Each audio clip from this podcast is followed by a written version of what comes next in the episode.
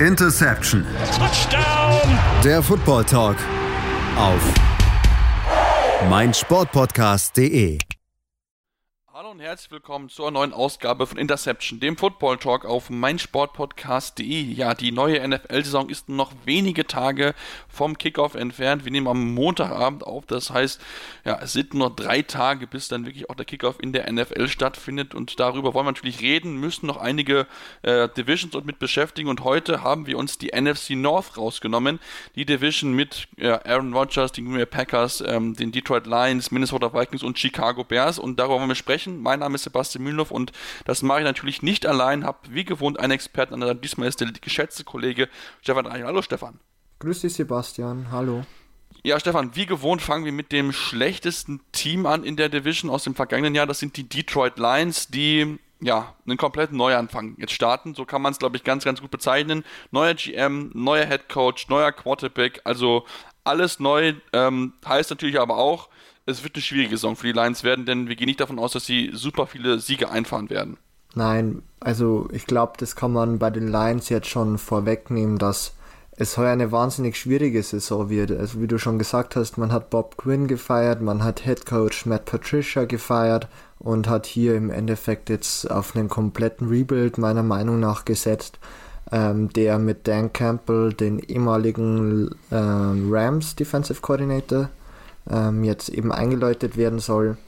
Ob er jetzt der richtige Mann dafür ist, wird die Zeit zeigen. Also ich finde seine PKs und seine so seine äh, Statements, die er bis jetzt gemacht hat, etwas schwierig. Also irgendwie mit den hab, haben sicher einige mitbekommen mit dem Thema zum Beispiel äh, mit den Kneecaps, dass die gegnerisch, äh, dass sie doch sehr in die gegnerischen Kneecaps zum Beispiel äh, versuchen ge zu gehen.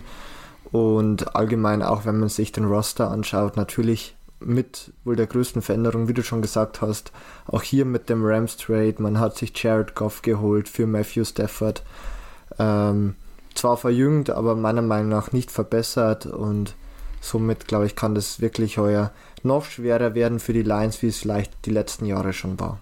Ja, das waren auf jeden Fall bisher sehr martialische Pressekonferenzen von Dan Campbell, ja. der übrigens von den Saints gekommen ist. Ah, der GM Brad Holmes kam von den Rams, so ist es nämlich richtig. Er hat dort jahrelang College Scouting gemacht, auch sehr erfolgreich. Also von daher ähm, man auch sehr gespannt, wie er dann mit seinem ersten Draft, wie sich die Spieler dort, dort entwickeln werden.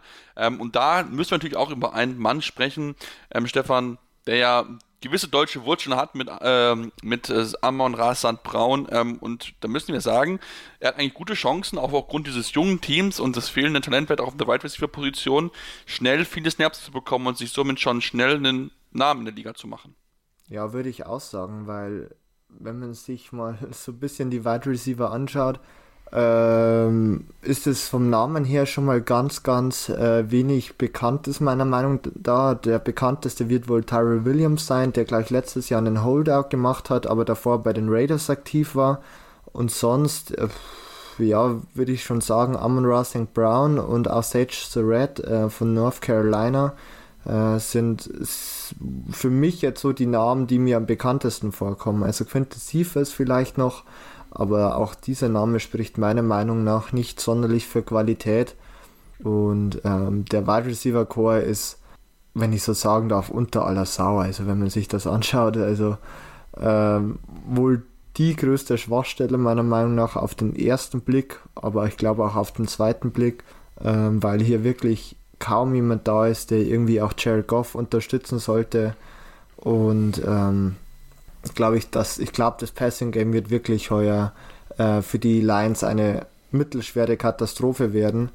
Ähm, der einzige, der sie vielleicht da wirklich so ein bisschen aus, äh, rausreißen kann, ist eben dann auf der TJ Hawkinson.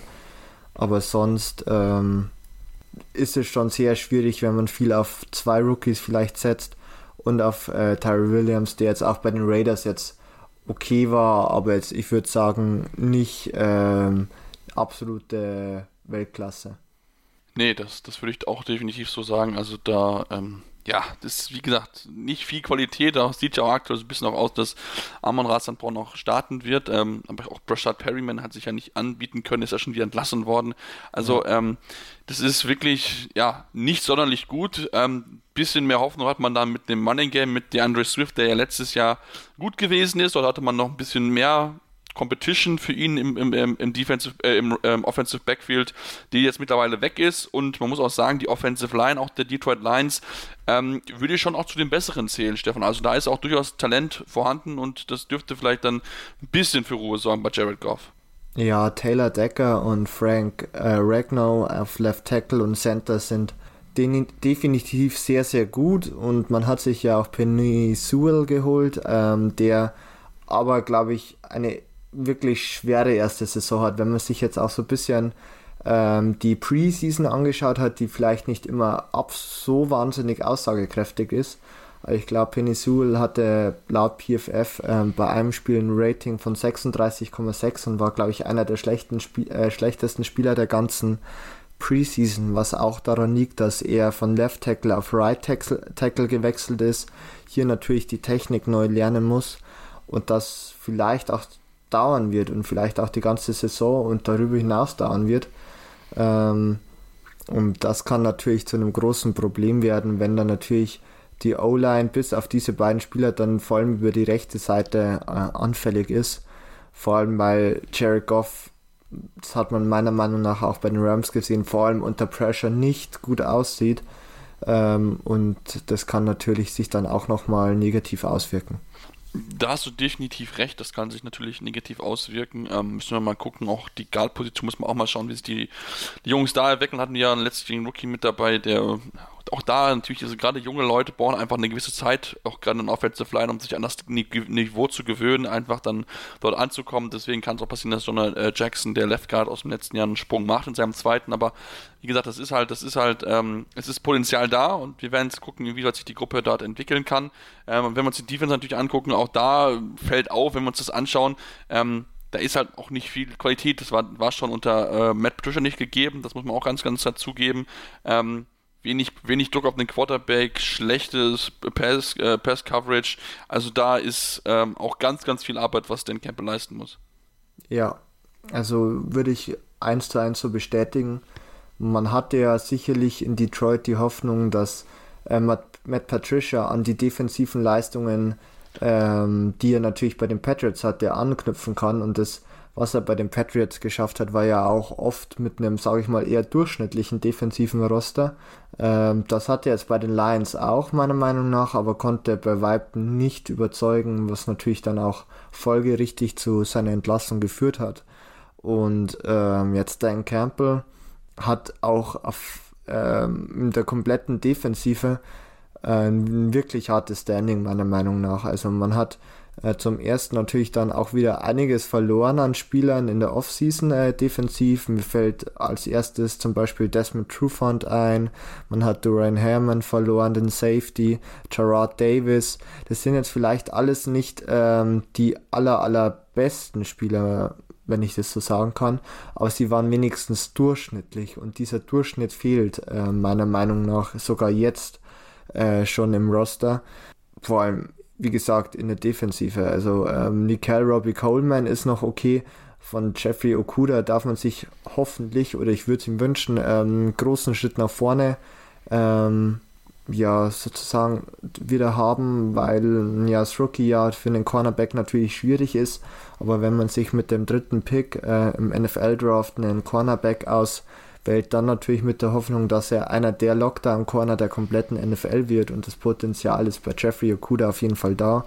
Aber auch dann dahinter, also ähm, dahinter ist es halt schon wahnsinnig schwer. Man hat noch Amani Orobari ähm, oder wie auch immer man den seinen Namen jetzt genau ausspricht, aber ähm, die sprechen jetzt alle nicht für Qualität und auch in, auf Safety, wenn ich gleich vielleicht da so den äh, gleitenden Übergang machen kann. Mit Will Harris, Tracy Walker ähm, hat man hier keine guten Spieler. Also die komplette Secondary ist, ich habe vorhin die Wide Receiver Position als wahnsinnig schlecht oder vielleicht sogar schlechtesten Roster-Teil angesprochen, aber ganz, ganz knapp dahinter kommt dann halt eben auch schon die komplette Secondary. Ähm, und wird wahrscheinlich auch für die Defensive eine lange Saison, meiner Meinung nach. Ich denke, es wird für die ganze Franchise eine, eine, lange Saison, aber ich denke, das ist auch jetzt nicht darauf angelegt, dass man ja. in diesem Jahr erfolgreich wird, denn auch gerade in der Secondary sind ja auch viele junge Spieler, du hast Jeff Okuda ja auch angesprochen, von dem man sich da einfach ja dann mehr erwartet, da wird natürlich dann auch entsprechend der Coaching-Staff gefordert sein, die Jungs zu entwickeln, so muss man ja auch sagen, mit Dom Capers einen enorm erfahrenen Mann dazugeholt, der als äh, Assistent mit dabei ist, ähm, also von daher, da ist einiges, was sie machen müssen. Auch Aaron Glenn ist dort gefordert, der Defensive Coordinator, der ja auch als ehemaliger NFL-Cornerback enorm viele ja, Erfahrung weitergeben kann an die jungen Spieler. Also ähm, das ist ein Weg, den man jetzt eingeschlagen hat, den auch die neue Besitzerin eingeschlagen hat, jetzt einfach was Neues zu starten. Das kann natürlich im ersten Jahr noch nicht funktionieren. Es ist ganz, ganz klar einfach so, weil man offensiv wichtige Spieler verloren hat, wie einen Matthew Stafford, den man zu den Rams getradet hat, Kenny Golladay, Marvin Johnson, ähm, einige weitere Namen zu nennen. Und ähm, das, dieser, dieser Weg soll jetzt dann wieder mal zu Erfolg führen, das muss man auch ganz klar sagen. Und da will dann Sheila Ford-Hemd das genau angucken, wie sich das Team entwickelt. Und dann schauen wir mal, inwieweit sie dann mithalten können. Ich habe es schon, glaube ich, gesehen, bei Adrian Franke waren sie im Power Ranking auf Platz 32. Also Chancen sind da, äh, Stefan, dass sie vielleicht so den First Overall Pick bekommen und dann sich dann vielleicht auch einen neuen Quarterback nehmen, denn Jared Goff ist wie gesagt, solide, aber wenn dort ein starker Quarterback aus dem College kommt, ähm, musst du eigentlich an eins drüber nachdenken. Ja, musst du. Also ich denke auch, dass äh, Jared Goff nur die vorübergehende Lösung ist. Also auch wenn er vielleicht eine durchschnittliche bis okaye Saison spielt, ähm, wird sicherlich auch in Detroit ähm, man sich wünschen, dass man ein neues äh, Face of the Franchise eben erhält, den man sich wahrscheinlich auch dann durch den Draft holt, indem er der natürlich dann auch einiges mehr an Hype mitnimmt oder mitbringt vielleicht auch das ein oder andere Trikot mehr verkauft wie Jared Goff oder den ein oder anderen in das Stadion bringt, was Jared Goff halt nicht geschafft hat oder auch nicht schaffen wird, meiner Meinung nach. Und ähm, somit, ja, die Detroit Lions wahrscheinlich für mich der größte Anwärter auf Pick Nummer ja, 1 da Würde ich dir nicht großartig widersprechen. Ähm, wie gesagt, schwere Saison für die Lions, aber da ist alles auf die Zukunft ausgelegt. Die werden es genau beobachten, wie sie sich schlagen werden, machen jetzt eine kurze Pause und kommen dann zurück, denn es gibt natürlich noch drei weitere Teams in der Division, die aber alle ein bisschen größere Ziele haben, denn alles ist mindestens das Ziel Playoff, wenn nicht sogar noch ein bisschen mehr. Deswegen bleibt dran hier bei Interception, dem Football Talk auf meinsportpodcast.de und hört, wie wir die Teams einschätzen.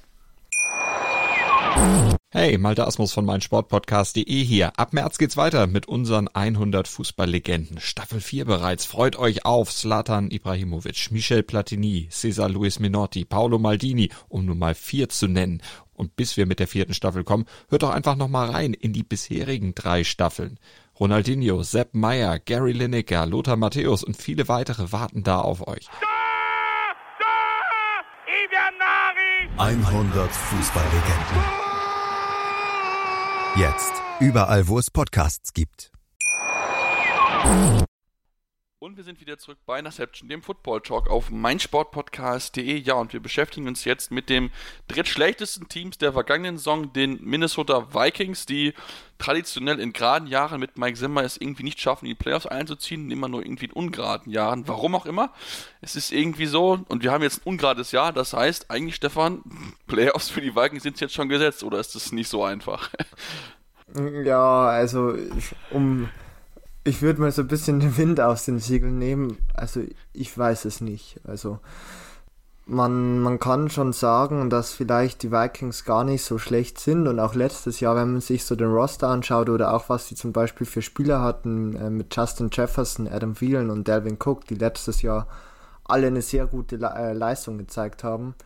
Aber ja, man muss halt irgendwie auch ganz klar sagen, die Packers waren besser, die Bears, naja, da, darüber konnte man letztes Jahr streiten, aber ich finde, die Vikings haben nicht viel getan, um auch heuer irgendwie ähm, sich wahnsinnig zu verbessern. Und für mich sind dann doch ein, zwei, drei Fragezeichen halt immer noch auf dem Roster, ähm, die dann auch, sage ich mal, sich, glaube ich, im Laufe der Saison äh, zeigen werden, dass diese Spieler dann doch vielleicht nicht ähm, gut genug sind, um die Playoffs zu erreichen in der NFC, weil da glaube ich doch andere Divisions einfach auch stärker aufgestellt sind und dann vielleicht einfach ein Team mehr stellen, wie es eben die NFC North tut. Ja, das kann ich mir auch sehr gut vorstellen. Also das wird, wie gesagt, keine einfache Aufgabe, aber es ist natürlich sehr kurios, dass es Maxima irgendwie nur in den ungeraden Jahren in die, äh, ja, in die Playoffs schafft. Lass uns ähm, mit dem Teil anfangen, der letztes Jahr überraschend schlecht gewesen ist bei den Minnesota Vikings. Denn wir kennen es ja, Mike Zimmer, Defense, äh, eigentlich Defensive-Minded Head Coach. Seine Defensiven sind immer sehr, sehr gut. Ähm, hat letztes Jahr gesagt, das war der schlechteste Defense, die ich je hatte. Ähm, Gibt es denn Hoffnung, dass es dieses Jahr besser wird, ähm, dass die Defense wieder mehr zum Punktstück wird, als es äh, in den letzten und dem vorletzten Jahr auch gewesen ist? Nein, also ich würde sagen, ähm, man kann vielleicht darauf hoffen, weil man sich halt doch auch einige Spieler dann eben in der äh, Offseason geholt hat, ähm, die dann vielleicht auch einen gewissen Impact einfach machen. Vor allem auf Cornerback hat man sich äh, viel Erfahrung geholt mit Br äh, Brishard äh, Breland äh, von den Kansas City Chiefs Mackenzie Alexander von den Cincinnati Bengals und auch Patrick Peterson äh, von den Arizona Cardinals. Also hier hat man sich wirklich auf der Cornerback-Position äh, einfach wahnsinnig äh, erfahrene Spieler geholt, weil auch zum Beispiel natürlich der 2020er First-Round-Pick äh, Jeff Gladney wieder ent entlassen wurde und ja auch zum Beispiel der 2018er ähm, Cornerback und Pick Mike Hughes ja schon gar nicht mehr auf dem Roster ist. Und somit musste man sich hier ähm, neu aufstellen, hat es mit Veteranen gemacht, was ich gar nicht so schlecht finde, die eigentlich auch ähm, okay Leistungen gezeigt haben. Also klar, Patrick Peterson kann nicht mehr an die Leistungen vor einigen Jahren anknüpfen. Und Brashard Breland ähm, ist auch eher Durchschnitt. Aber man hat äh, gesehen, dass man hier dann doch äh, Potenzial hat oder Verbesserungsbedarf hatte, hat sich ähm, hier auch Gedanken gemacht und ja, man hat ja auch noch mit Harrison Smith und ähm, Eric Kendricks dann doch auch sehr gute Spieler in der Defense, die so ein bisschen als Anker dastehen. Und ich hoffe doch auch die anderen Spieler vielleicht verbessern. Ja, nicht zu vergessen Anthony Barr, der natürlich auch wieder zurück ist. Man muss auch nicht, auch nicht vergessen, dass natürlich auch letztes Jahr einiges an Verletzungspech mit dabei gewesen ist in der Defense. Daniel Hunter äh, mit einer mit der Nackenverletzung raus gewesen das ganze, ganze Jahr, aber auch einen Eric Hendricks, Anthony Barr auch dort verletzt ausgefallen. Also da waren sie schon bisschen verletzungsgeplagt. Ähm, zwischenzeitlich haben sie dann mit ihrem siebten Cornerback spielen müssen. Das ist natürlich auch etwas, was ähm, ja, schwer zu kompensieren ist, denn so tief sind die Kader in der NFL nun mal auch nicht, dass sie dann ähm, ja, so diese, diese Ausfälle kompensieren können, einfach so. Deswegen ähm, ist natürlich da die Hoffnung, dass man möglichst weniger Verletzungen hat, weniger Verletzungspech als im vergangenen Jahr. Ähm, wie gesagt, man hat sich verbessert. Mit Cameron Densler hat man noch jemanden, den man ja auch letztes Jahr geholt hat im Draft, den junger Cornerback, der jetzt natürlich auch dann von den Erfahrenen lernen kann und vielleicht kann wirklich Mike Zimmer nochmal aus diesen erfahrenen Veteranen noch so ein bisschen was rauskitzeln. Ich bin da wirklich sehr gespannt, ob er wirklich nochmal Patrick Peterson noch ein bisschen mehr noch wieder rausmachen kann. Schauen wir mal, ob das da wirklich funktionieren wird. Wenn wir uns auf die Offensive konzentrieren, dann müssen wir natürlich sagen, das steht und fällt mit der Offensive Line, denn wir wissen, Kirk Cousins ist solide, aber er ist nur richtig, richtig, also richtig gut, äh, Stefan, während seine Pocket clean ist. Und das ist die große Frage, die es vor der Saison gibt.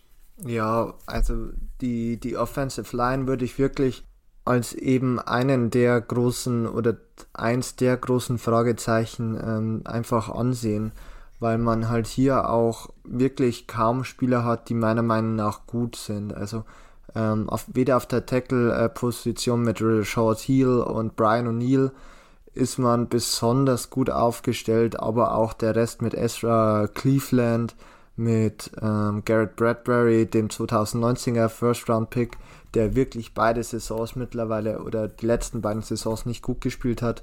Und auch auf Right Guard mit Oli Udo. Also ich würde schon sagen, das ist eine der schlechteren Offensive Lines in der ganzen Liga. Und davon hängt natürlich auch zum einen das Running Game ab. Man hat natürlich ähm, hier mit Delvin Cook einen der sehr, sehr, sehr guten Running Backs, der vielleicht auch ein bisschen wieder diese Leistungen der O-Line kompensieren kann. Aber ähm, auch Kirk Cousins, wie du schon gesagt hast, ist natürlich stark davon abhängig, dass seine Pocket sauber ist. Und ist sie das nicht, ähm, ist Kirk Cousins wirklich ein sehr schlechter Quarterback, meiner Meinung nach. Ähm, deshalb kann auch in der Offense, ähm, wie gesagt, es hängt halt sehr, sehr, sehr, sehr viel davon ab, wie die O-Line performt. Ja, das auf jeden Fall. Also im Running Game hat sie immer, hat sie es auch letztes Jahr immer irgendwie hinbekommen, da auch Lücken frei zu machen, zumal sie auch relativ viel auch mit, mit zwei Titans gearbeitet haben, beziehungsweise dann auch einem Fullback entsprechend.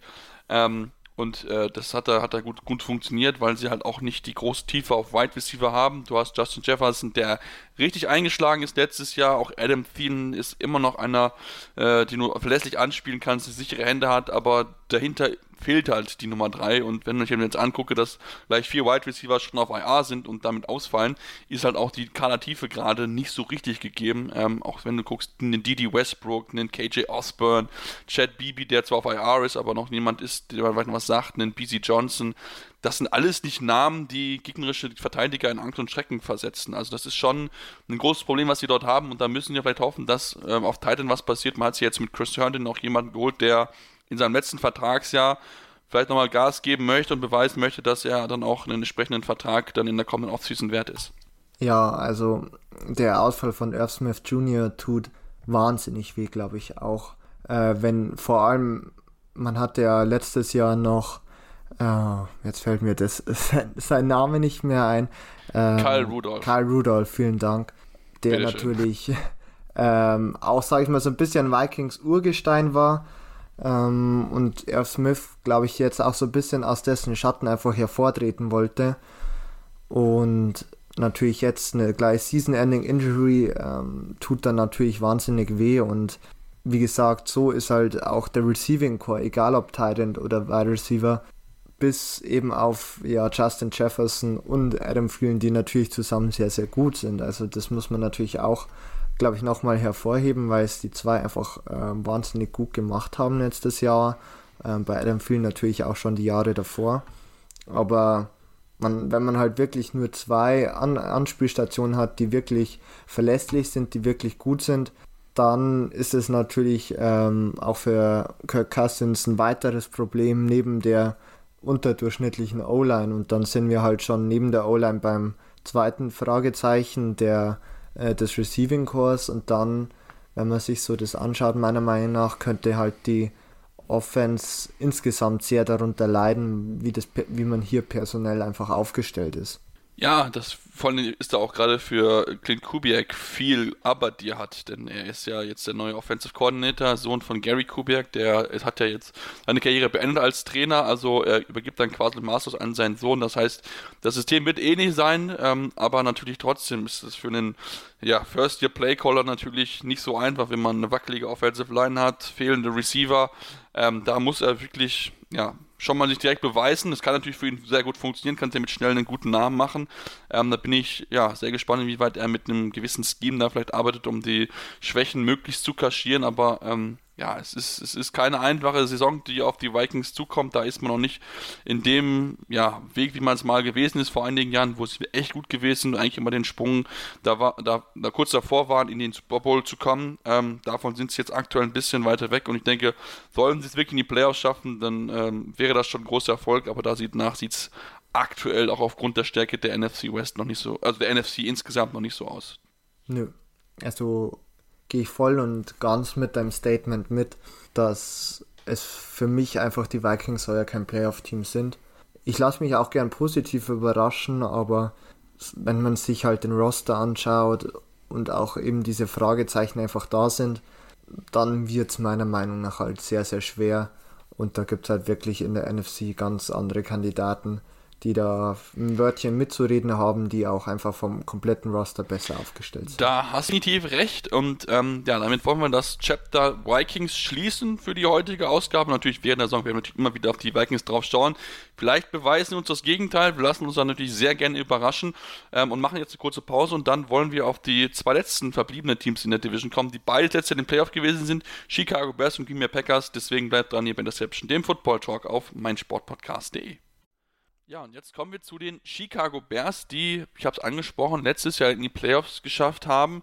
Ähm, sind zwar relativ schnell auch ausgeschieden, Stefan, ähm, aber natürlich trotzdem geht auch die Blick nach vorne, denn man möchte natürlich möglichst mehr als nur den Playoff-Einzug schaffen. Deswegen ist jetzt der Druck auf Ryan Pace als General Manager und auch auf Head Coach Matt Nagy natürlich entsprechend groß, denn ähm, wie gesagt, es sind nicht die ganzen Ansprüche, die man aktuell hat, denn man hat eine gute Defense und die Offensive, wofür man ja eigentlich Matt Nagy geholt hat, ist noch nie so gut geworden, wie man es sich eigentlich erhofft hat. Und ähm, ja, jetzt hat man zwei neue Quarterbacks sich geholt, einen als Übergangs-Quarterback mit Andy Dalton und mit Justin Fields, wahrscheinlich den Mann der Zukunft. Ähm, die Entscheidung jetzt erstmal Andy Dalton zu starten lassen, finde ich persönlich richtig, Stefan. Wie siehst du es? Ist es, oder hätte man lieber auch aufgrund des Hypes den Justin Fields schon in der Offseason oder gerade in der Preseason dann ähm, gemacht, hätte ihn da schon starten lassen sollen? Also wenn ich Matt Nagy wäre, hätte ich sofort Justin Fields starten lassen. Ähm, klar, man bekommt mit Andy Dalton, man weiß, was man bekommt. Man bekommt einen durchschnittlichen oder eher unteres, unteres Durchschnitt ähm, von einem Quarterback, der ganz okay ist, aber ich meine, das Upside des äh, Justin Fields auf der anderen Seite hat natürlich erstens vom Arm her, aber auch als Runner ist ähm, dann doch deutlich größer meiner Meinung nach und ja, wie du schon gesagt hast, also bis jetzt hat, haben die, hat die Chicago Bears Offense unter Matt Nagy nicht so funktioniert. Und dass er dann ähm, nicht, sage ich mal, vielleicht den High Risk, High Reward äh, Quarterback in Justin Fields nimmt, ähm, ist dann meiner Meinung nach schon sehr fraglich, weil selbst wenn Fields vielleicht eine unter, nicht eine gute Saison spielt, ähm, sind da vielleicht mehr Bright Spots da, wie wenn man Andy Dalton spielen lässt und die Offense irgendwo im unteren Mittelfeld irgendwo umeinander dümpelt, wie man in Bayern sagt, also so ein bisschen vor sich hinläuft, aber nie wirklich gut ist. Und und somit meiner Meinung nach definitiv falsche Entscheidung hier äh, von Matt Nagy. Gut, da muss ich wohl dagegen halten, ähm, denn wie gesagt, also äh, ich, ich kann es nachvollziehen, dass man das auch machen möchte, denn auch gerade der Hype, den Justin Fields halt produziert hat, ist natürlich enorm groß. Ah, ich bin aber prinzipiell jemand, der der Meinung ist, dass man Rookie Quarterbacks erstmal eine gewisse Zeit geben sollte, um sich das ganze Niveau zu gewöhnen und dann ist es erstmal besser, wenn die erstmal noch nicht sofort automatisch starten, sondern sich erstmal auch ein bisschen an das Game Speed gewöhnen können im Training und auch halt entsprechend in der Preseason. Ähm, denn ich bin mir ziemlich sicher, der wird sowieso die Saison irgendwann starten, denn Andy Dalton ist, wie gesagt, ein solider Typ, hat das auch bei den Cowboys letzte Saison beziehungsweise bis zu der Verletzung, beziehungsweise zurückkommen, ist relativ solide gemacht, aber du weißt halt, er ist halt nur nur solide. Er ist halt, weißt du, so ein introvertierter Typ, nicht der Lautsprecher und so weiter. Er macht seine Aufgaben, erledigt die echt gut und so, aber er ist halt nicht derjenige, der dich over the hump bringt. Und das ist halt Justin Fields und deswegen kann ich mir vorstellen, je nachdem, wie die Saison verläuft, dass wir dann Justin Fields sehen werden. Früher oder später bin ich mir eigentlich relativ sicher, denn ich glaube schon, dass Andy Dalton so, so ein paar ja, Fuck-Ups haben wird im Endeffekt, dass er da schon so ein paar Plays mit dabei haben wird, denn wir müssen halt auch sagen, Stefan, ähm, Wide Receiving, der Wide Receiver Core ist weiterhin das große Problem der Bears, denn außerhalb von Allen Robinson ist nicht viel da. Darren Mooney hat sich letztes Jahr gut bewiesen, aber auch danach, wenn es dann echt eng, dann hat auch überhaupt nur sechs Receiver im Roster. Ja, also auch hier wie bei den Vikings und bei den Lions auch, also irgendwie in der NFC North ist der Receiver Core immer, um es mal so zu sagen, schwierig oder nicht ähm, in einer vollen NFL durchschnittlich. Also man, wie du schon gesagt hast, äh, Allen Robinson, Daniel Mooney, äh, letztes Jahr beide gut gewesen und dann hat man sich ähm, mit Marquise Goodwin, den ehemaligen 49ers Wide Receiver, verbessert oder verpflichten können. Äh, Damir Bird, ähm, auch ein ehemaliger Patriots Wide Receiver, aber Brashard Perryman, der bei den Detroit Lions ja entlassen worden ist, wie ihr schon vorher gehört habt.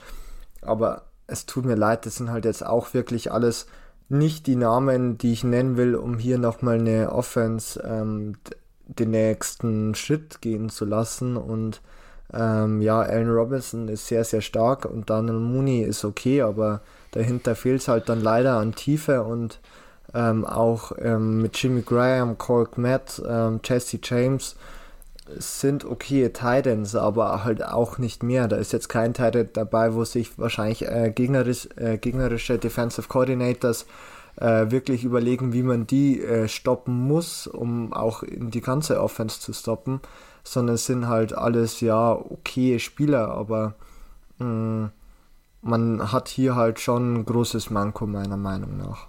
Ja, auf jeden Fall. Also das ist ähm, was, was da wieder an Passempfänger zur Verfügung steht, ist in meinen Augen viel zu wenig. Also das muss man, glaube ich, schon so, so ganz knallhart sagen. Ähm, man hat zwar den Franchise Tag auf der Allen Robinson benutzt, aber ähm, ich denke auch, dass er das jetzt genau beobachten wird. Klar, er ist ein bisschen hyped auf Justin Fields, das kann ich auch nachvollziehen, aber seien wir ganz ehrlich, er ist derjenige, der diese Offense trägt und wenn er verletzt ausfüllt, dann wird es ganz, ganz düster bei den Chicago Bears. Dann musst du eigentlich laufen und so gut David Montgomery es auch macht, ähm, ein wirklich überragender Top 10 Running Back ist hier halt leider auch nicht. Ähm, hat sich zwar noch Damien Williams jetzt dazu geholt in der Offseason und man kommt Terry Cohen zurück nach seiner Verletzung, aber ähm, es ist offensiv, ist es halt nicht das Waffenarsenal, was du brauchst, um gerade in dieser starken NFC zu bestehen. Ähm, denn dort haben viele Teams gute, die, gute Offenses und vor allem auch gute Defenses, das dürfen wir halt auch nicht vergessen. Und da wird es halt mit einer ja, Offense, die qualitativ, qualitativ nicht so sonderlich gut ist, halt enorm schwierig, Punkte zu erzielen. Und deswegen ähm, können es für die Bears wieder darauf zählen, wir müssen die Defense halt gut haben. Und das ist, glaube ich, das, was das Einzige, was die Bears-Fans auch wirklich in Ruhe schlafen lässt, weil die Offense wird es mit Sicherheit nicht sein. Nee, und man hat ja auch gesehen, dass die De äh, Defense das Team, sage ich mal, für eine gewisse Zeit tragen kann. Man war ja dann doch überrascht, wie gut die Chicago Bears letztes Jahr zu einem gewissen Zeitpunkt dagestanden sind. 5 und 1, glaube ich, waren sie. Ähm, und man hat sich echt gewundert, wie lange halten die das noch durch. Und im Endeffekt war es dann halt auch nur ein 8 zu 8.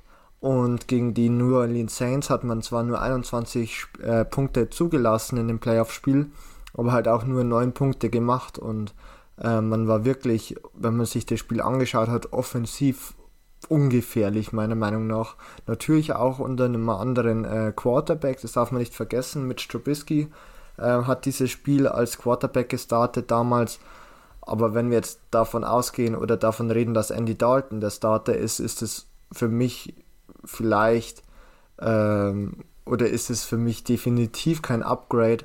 Und somit ist man meiner Meinung nach in einer ähnlichen Saison äh, oder Situation wie letzte Saison, dass man sehr viel auf die Defense ho äh, hoffen muss, es aber dann halt nicht für den großen Sprung reicht. Und ich glaube auch heuer die Defense insgesamt es nicht schafft, äh, das Team so weit zu tragen oder so stark zu tragen zu können, wie sie es letzte Saison gemacht haben. Ja, da bin ich bei dir. Zumal jetzt auch mit Danny Trevathan ähm, ja auch ein wichtiger Teil der Defense erstmal ausfallen wird. Für die, für die ersten sechs Spiele ist auf AEA gesetzt worden vom Team.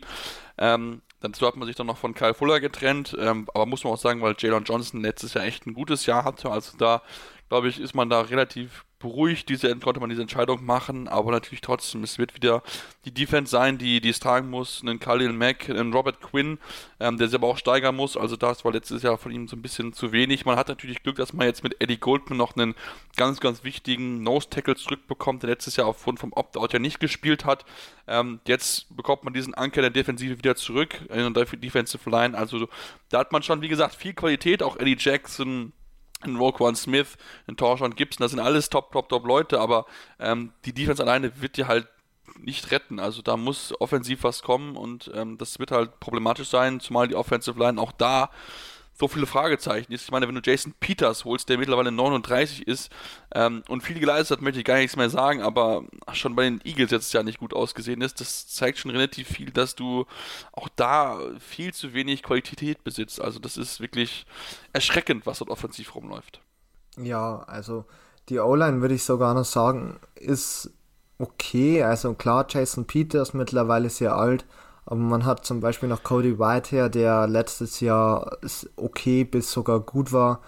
Aber auch dahinter ähm, weder Center noch Right Guard, Right Tackle Jermaine Ifedi, den sicher einige noch von den ähm, Seattle Seahawks kennen, sind jetzt wirklich überragend gut oder durchschnittlich. Und ähm, das führt dann natürlich auch dazu, dass auch hier insgesamt wenn man die Offense betrachtet, als auch hier wirklich Fragezeichen da sind oder man einfach sagen muss, ja, okay, das reicht halt einfach nicht, um eine gute Offense ähm, auf die Beine zu stellen. Und wie wir halt auch jetzt schon mehrfach gesagt haben, die Defense ist nicht schlecht, man ist qualitativ dort deutlich besser aufgestellt, meiner Meinung nach. Man hat auch deutlich bessere Namen oder einfach auch deutlich bessere Spieler. Also Eddie Jackson auch zum Beispiel der vielleicht letztes Jahr nicht gut war, aber auch schon mal eine wahnsinnig starke Saison 2018 hatte und auch 2019 noch gut war. Ähm, ja, da, das, das wird halt auf Dauer dann leider nicht tragen können. Und ähm, somit hat man hier weder im Draft noch in der Offseason meiner Meinung nach gut äh, genug getan, um hier einen deutlichen Schritt nach vorne zu machen vom kompletten Team aus, weil hier einfach klar war, wenn die Offense besser wird. Was ihnen vielleicht natürlich ein bisschen entgegenkommt, ist der machbare Start. Also klar, das erste Spiel bei den Rams wird schwierig und auch das zweite Auswärtsspiel bei den Browns. Das sind zwei schwere Aufgaben, aber mit den Bengals und den Lions und dann das Auswärtsspiel bei den Raiders hat man machbare Aufgaben und gut, danach wird es natürlich entsprechend schwieriger, aber ähm, das kann vielleicht dem Team helfen, sich so ein bisschen einzugrooven, einzufinden ähm, und dann schauen wir mal, wie es dann weitergeht. Die haben ihre Beiweg in, in Woche 10 und je nachdem, wie es dort aussieht, kann es ja vielleicht schon passieren, dass du dann ähm, einen Justin Fields bringst, wobei natürlich der geht ja danach mit den Baltimore Ravens und der Defense. Das wird natürlich nicht einfach, das muss man auch ganz klar sagen. Die Ravens werden wir ja noch besprechen, bevor das zum Saisonbeginn losgeht. Also da auf jeden Fall auch definitiv reinhören. Aber ähm, ja, es wird keine einfache Saison auch für die Bears werden, ähm, weil dort einfach, wie gesagt, offensiv ähm, ja, zu viele Fragezeichen sind. Wie gesagt, defensiv ist das Team wahrscheinlich einer, einer der, der Top 10 Units in diesem, in dieser, in der NFL-Saison wieder, aber ähm, insgesamt muss da offensiv einfach mehr kommen und das wird schwierig. Man hat mit Justin Fields, wie gesagt, den jungen Mann, aber man muss ihn auch entsprechend unterstützen. Andere Teams haben es vorgemacht, zum Beispiel die Cleveland Browns, die Top Offensive Line, Top Run Game, Top Wide Receiver genauso muss es machen, muss das Team entsprechend verstärken. Deswegen ähm, ja, wird es auch für Ryan Pace und Matt Nagy um die Jobs gehen, denn denk, sollten sie es nicht in den Playoffs schaffen, denke ich, dass sie nicht zu halten sind. Vielleicht sogar wenn mit Playoff-Einzug und dann in der ersten Runde wieder raus, könnte es auch schon vorbei sein. Müssen wir mal abwarten. Wir werden natürlich ein genaues Auge drauf haben. Machen jetzt kurze Pause und kommen dann zum Division-Sieger des letzten Jahres, der auch schon ein bisschen so in den letzten Jahren diese Position ja schon gefestigt hat. Und ähm, ja, dieses Jahr wollen sie den Super Bowl endlich wieder gewinnen. Schauen wir mal, ob sie es schaffen können. Die Green Bay Packers. Wir reden darüber jetzt hier bei der Interception Football Talk auf meinsportpodcast.de. Vernimmt sich, was man will, dann wilde Gerüchte entstanden. Fast nichts davon stimmt. Tatort Sport. Wenn Sporthelden zu Tätern oder Opfern werden, ermittelt Malte Asmus auf meinsportpodcast.de. Folge dem True Crime Podcast, denn manchmal ist Sport tatsächlich Mord. Nicht nur für Sportfans. Ja, und jetzt kommen wir zum letzten Team in der NFC North, den Green Bay Packers, die letztes Jahr ja, wieder nah dran waren, den Super Bowl einzuziehen. Am Ende verlieren sie gegen die Tampa Bay Buccaneers, die am Ende ja den Super Bowl gewonnen haben. Ähm, war ein interessantes Match auf jeden Fall. Ähm, und ja, in diesem Jahr soll es dann jetzt endlich noch gelingen, denn Aaron Rodgers wird nicht jünger, Stefan. Ähm, aber im Offseason ging es irgendwie nur um Aaron Rodgers ist unglücklich, ist unhappy, äh, hat Drama gemacht, gab Trade-Gerüchte. Am Ende ist er dann doch da geblieben und ist dann wieder alles gut, oder wie? Ja, ich würde sagen, vorerst schon. Also, äh, das Aaron Rodgers-Thema war natürlich in der Offseason dann doch äh, sehr hochgeschaukelt, zum Teil natürlich auch. Ähm, er wurde ja schon potenziell bei den äh, Denver Broncos gesehen. Und auch, ähm, was man so auf Twitter mitlesen konnte, war das zum Teil dann doch äh, sehr, sehr interessant. Aber ja, er wird als Starting, Running, äh, Starting Quarterback in die Saison gehen für die Green Bay Packers. Ich denke auch nicht, dass äh, Jordan Love im Laufe der Saison sollte es nicht zu einer Verletzung von Aaron äh, Rodgers kommen, irgendwie zu einer ja, Ablösung kommen und mal schauen, wie er nach diesem letzten Jahr, letzten Jahr, das natürlich sehr, sehr gut war. Ich meine, er ist ja auch MVP der NFL geworden. Ob er heuer daran anknüpfen kann oder den die Kleinen, den er auch ein paar Jahre davor hatte, ähm, irgendwie jetzt doch auch wieder zu spüren bekommt. Ähm, das, das, bleibt so ein bisschen abzuwarten und wird wohl so einer der großen Punkte sein, vielleicht auch bei den Green Bay Packers diese Saison.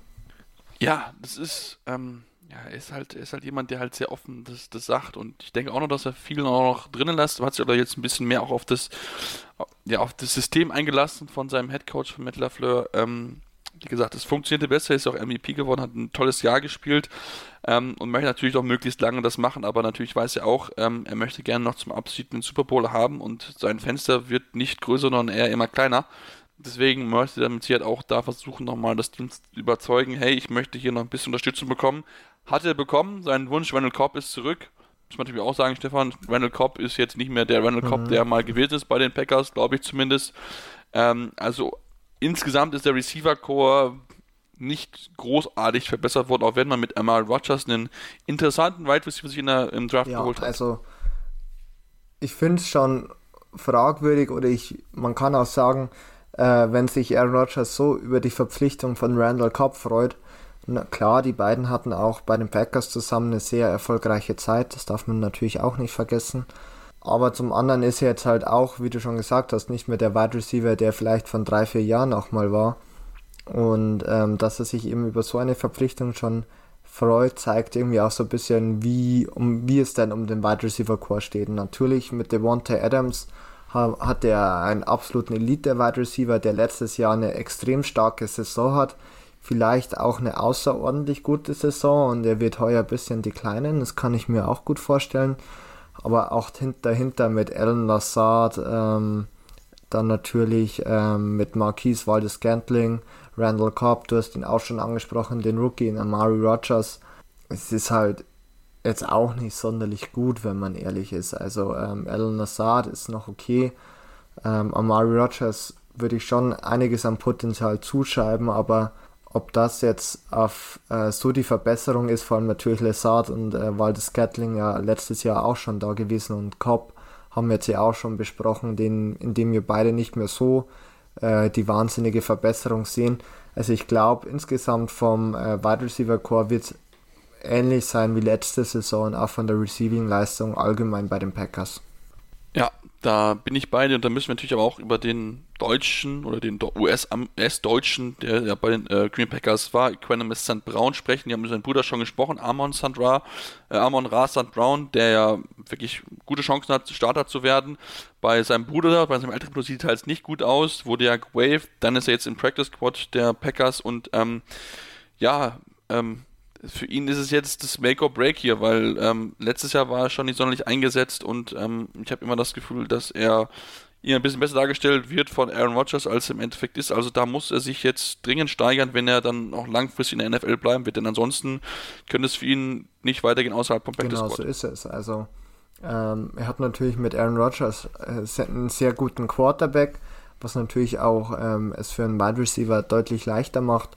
Und auf der anderen Seite muss man auch ganz ehrlich sagen, die letzten Jahre war so brutal die Competition nicht besonders gut. Und ähm, ja. dort hat er es schon nicht geschafft zu überzeugen und ähm, deshalb wage ich es auch so ein bisschen anzuzweifeln, auch wenn ich schade finde, dass er es heuer schafft. Und ähm, da wird man sicher einem Amari Rogers, ähm, der einfach noch jung ist, der einfach noch ein deutlich höheres Upside hat, einfach vorziehen und auch ähm, einen Veteranen Randall Cobb und das hat sich natürlich dann auch in, äh, in dem Wave ähm, deutlich gemacht, ähm, der dann erfolgt ist.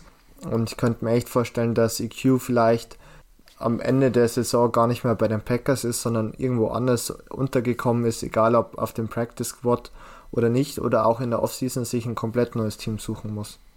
Ja, bin ich, bin ich auch, also halt auch für wahrscheinlich, ähm, ich meine, es hat schon gezeigt, wenn ihn keiner vom Waiver claimt, ähm, dann ist das Interesse in der Liga nicht so hoch, dass da alle Teams sofort mhm. Jubelstürme ausrufen, wenn er auf dem Waiver ist. Deswegen, ähm, ja, ist für ihn jetzt ein wichtiges Jahr. Er muss sich jetzt beweisen, muss den Schritt machen.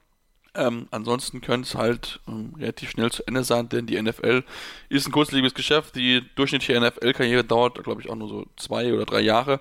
Ähm, also von daher ist es jetzt für ihn jetzt das, das wichtige Jahr, zu zeigen, dass er wirklich auch in der NFL gehört, dass er dann auch wirklich dann noch in den nächsten fünf bis zehn Jahren dort spielen kann. Aber die Hoffnungen, sagen wir mal so, sind aktuell eher ein bisschen begrenzt, denn wie gesagt, das sieht nicht sonderlich gut gerade für ihn aus. Lass uns mit der Offensive Line ein bisschen beschäftigen, denn dort fehlt ja David Bakhtiari, nachdem er sich ja Ende letzten Jahres im Dezember das äh, Kreuzbandriss gezogen hatte, äh, zu Kreuzbandriss zugezogen hatte, ist er noch nicht wieder so hundertprozentig fit. Trotzdem, die Offensive Line, was meinst du nach dem Abgang von Carol Lindsley, einer der besseren oder eher einer ja, der schlechteren? Ich würde sagen, mit äh, Bakhtiari sicher eine der besseren. So ähm, wird wohl Dennis Kelly auf äh, Left Tackle starten oder auch ähm, PFF äh, meint zum Beispiel Elton Jenkins. Man ist immer noch meiner Meinung nach gut aufgestellt. Also ähm, die O-Line war auch letztes Jahr ganz in Ordnung meiner Meinung nach. Und ähm, heuer würde ich sagen, in einem ähnlichen Umfang. Klar, der, der Verlust von Corey Lindsley wird sicherlich äh, wehtun. Man hat sich aber hier mit Josh Myers, äh, der in der zweiten Runde heuer gedraft, äh, gedraftet wurde, ähm, umgehend Ersatz besorgt. Wie der natürlich dann gleich in seinem ersten Jahr performen wird, ähm, ist die andere Frage. Ich gehe mal nicht davon aus, dass er auf dem Niveau ist von Corey Lindsley. Das wäre dann schon eine wahnsinnig große Überraschung. Aber insgesamt ähm, würde ich sagen, okay aufgestellt. Man hat auch ähm, noch mit Royce Newman in der vierten Runde jemand äh, verpflichtet. Also man hat hier definitiv ähm, was gemacht und mit Bakhtiari, der gleich, wie du gesagt hast, sechs Wochen ungefähr ausfällt, wenn der zurückkommt, dann nochmal ein deutliches Stück besser. Mhm denke ich auch, lass uns auf die defensive Seite des Balles gucken. Dort hat man ja auch jetzt einen neuen Offen äh, Defensive Coordinator. Man hat jetzt Joe Barry geholt, nachdem man Mike Bettinia entlassen hatte. Natürlich bei Joe Barry dazu geben, deine Defenses waren nie wirklich sonderlich gut. Deswegen muss man natürlich jetzt gucken, wie er das hinkriegt, denn ähm, da gibt es ein paar Dinge, wo man angehen muss. Die Smith-Brüder sind letztes Jahr zurückgegangen. Ähm, auch in den Rashan Gary wartet man immer noch drauf, dass er jetzt endlich mal einschlägt. Also da hat er einiges an Baustellen, die, die er abarbeiten muss. Ja, also ähm, ich würde sagen, Linebacker, Cornerback sind beides ähm, große, große Baustellen. Ja, also Darius Smith und Preston Smith letztes Jahr auch nicht so wahnsinnig gut gewesen, aber immer noch ähm, okay meiner Meinung nach. Aber wie schon gesagt, also Devondre Campbell, äh, Chris Barnes, die wohl, denke ich mal, die beiden Starters sein werden auf äh, Linebacker, sind jetzt wirklich nicht gut. Und ähm, ja, auch Kevin King, der wahrscheinlich wieder in der Starting-Rolle Rolle unterwegs ist, bleibt abzuwarten. Also man hat sich natürlich mit Eric Stokes, äh, Stokes in der ersten Runde hier schon mal eine Verstärkung oder eben eine, einen Spieler gepickt, der ein gewisses Upside bringt, der wahnsinnig schnell ist, auch in Press Coverage wirklich äh, sehr, sehr gut war bei den Georgia Bulldogs. Aber ob der auch sofort halt wieder ähm, bereit ist, das ist die andere Frage. Und ähm, bei den Packers ist halt meiner Meinung nach schon in gewisser Weise ein Druck da oder auch ähm, Win-Now-Modus irgendwie aktiviert. Ich meine, Aaron Rodgers wird einfach nicht mehr jünger und ähm, die Defense bis auf Daniel Savage ist eher okay oder durchschnittlich bis wirklich ähm, überragend meiner Meinung nach. Ja, ich würde noch Jerry Alexander vielleicht noch erwähnen, hat ja letztes Jahr echt gut gespielt. Ja, Adrian Amos auch. Genau. Noch. Also da, man, es waren noch zwei, drei mehr, aber so, wenn man sich auch die Tiefe anschaut, dann fehlt es halt dann leider an ein paar Stellen doch wieder, meiner Meinung nach. Mhm, genau, da bin ich, bin ich bei dir. Ähm, wie gesagt, natürlich trotzdem sollte man auch gut einfach der Packers weil einfach Aaron Rodgers der Quarterback ist und weil man natürlich auch mit ähm, Aaron Jones, den wir glaube ich, relativ von dem Tisch haben fallen lassen, bisher natürlich auch noch einen starken Running Back mit dabei hat. Ähm, das ist natürlich etwas, was, was ihnen helfen wird. Wie gesagt, das sollte auch in diesem Jahr eigentlich auch zum Division-Titel reichen. Ob es dann wirklich dann zum ganz, ganz großen Wurf reichen wird, das wird es natürlich zeigen. Also, sie wurden letztes Jahr gerade von der, die Defensive der hat schon ähm, ja, von dem Speed der Buccaneers überlaufen im Endeffekt. Also da konnten sie nicht so ganz mithalten, da müssen dieses Jahr zulegen. Also da mussten sie in der Offseason jetzt hart dafür arbeiten. Ich hoffe, dass die Spieler das allesamt auch getan haben. Ähm, hat es ja schon noch ein bisschen noch Ansätze sehen können, wie es funktionieren kann und ob es dann auch laufen wird, das muss man natürlich sehen. Verletzungen spielen da auch natürlich immer eine Rolle und da dürfte nicht so viel passieren, weil wie gesagt dann die Tiefe fehlt so ein bisschen in dem, in dem Kader insgesamt. Ähm, aber wie gesagt, das Team ist auf jeden Fall Playoff-Kandidat, Super Bowl-Kandidat, das wird man mal schauen, aber man sollte sich auf keinen Fall außer Acht lassen, denn Aaron Rodgers in Topform ähm, ist immer dafür gut, sein Team so weit zu tragen, wie es irgendwie nur möglich geht. Klar, er kann nicht alles alleine schaffen, das können die wenigsten Quarterbacks in dieser Liga, vielleicht jetzt mal ähm, Patrick Mahomes ausgenommen, ähm, aber ähm, auf jeden Fall sollte es mindestens schon Richtung Playoff, ähm, mindestens zweite Runde gehen und dann vielleicht sogar Super Bowl. Schauen wir mal drauf, wir werden ein genaues Auge drauf haben. Stefan, bevor wir jetzt das Ganze beenden wollen, möchte ich natürlich von dir wissen, wie wird die Reihenfolge in der Division aussehen? Also wer gewinnt, wer wird Zweiter, Dritter und Vierter? Also für mich ganz klar, Nummer 4 sind die Detroit Lions. Sind wir einig. Ich glaube, da gibt es ja, keine Diskussion, ja. Also ich glaube, das ist ähm, und auch die 1 ist für mich ganz klar. Also mit den Packers, jetzt habe ich natürlich die 2 und 3 ausgelassen, aber das ist für mich so ein bisschen auch ein Toss-up. Es kommt für mich viel da, äh, oder es hängt viel für mich davon ab, wann denn äh, die Bears Justin Fields spielen lassen. Wenn sie ihn möglichst früh äh, starten lassen, könnte es tatsächlich für die zwei reichen, meiner Meinung nach. Ähm, aber wenn sie wirklich abwarten und zu so sagen, okay, jetzt haben wir dann doch die Offensive hat nicht funktioniert, die Defense konnte mich heuer nicht mehr so weit tragen, wie sie es letzte Saison getan hat.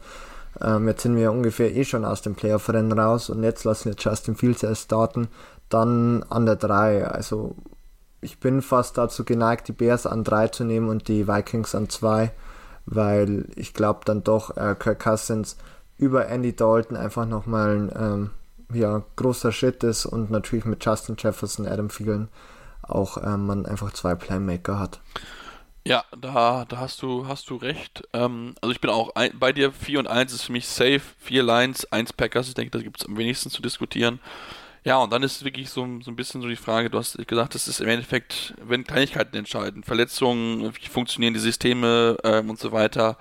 Ähm, und ich will einfach, einfach ein bisschen mehr der, der Vikings-Organisation vertrauen. Klar, die machen auch nicht immer alles richtig, aber ähm, insgesamt habe ich da doch ein bisschen mehr offen, dass es dort ein bisschen besser laufen wird als bei den Chicago Bears. Ähm, und dann, ja, Bears 3 auf Packers, äh, äh, Bears 3, Vikings 2, aber ich denke, beide werden es in die Playoffs nicht schaffen, denn es auch andere Teams in der NFC gibt, über die wir schon gesprochen haben, die echt gut sind und die sie auch gut aufgerüstet haben. Also da bin ich dann sehr, sehr gespannt, wer es am Ende dann wirklich in die Playoffs schaffen wird. Vielleicht werden sie dieses Jahr drei Teams in der NFC West. Wir werden es sehen. Dürft natürlich noch nicht vergessen, dass wir noch zwei Folgen haben, bevor es im Saisonstart losgeht. Die AFC North, die wir noch besprechen müssen. Und natürlich unsere Hot Take Folge. Da werden wir natürlich auch über einige andere Hot Takes sprechen. Bin mal sehr gespannt, ob die Quote, die wir haben, ein bisschen besser mal wird. Denn unsere Hot Takes treffen zu 80, 85, 90 Prozent nicht ein, aber mal schauen wir mal, vielleicht gibt es da jetzt ein bisschen mehr Treffer und wenn ihr es noch nicht getan habt, unbedingt alle anderen Folgen anhören, die anderen sechs Divisions, die wir bisher durchgenommen haben. Und ähm, dann seid ihr bestens vorbereitet auf die kommende NFL-Saison. Dürft uns natürlich gerne bis dahin auch äh, folgen auf Facebook, Instagram und auch auf Twitter mit dem jeweiligen Handle InterceptionFT. Gerne auch Rezensionen schreiben bei iTunes, uns fünf Sterne da lassen und uns dann kritisieren, was können wir besser machen, woran können wir arbeiten. Ähm, und dann freuen wir uns auf eine kommende Saison, in der wir natürlich euch auch begleiten werden mit unserem Podcast. Deswegen unbedingt abonnieren, uns folgen und dann ähm, hören wir uns demnächst wieder hier bei Interception, dem Football Talk auf meinsportpodcast.de.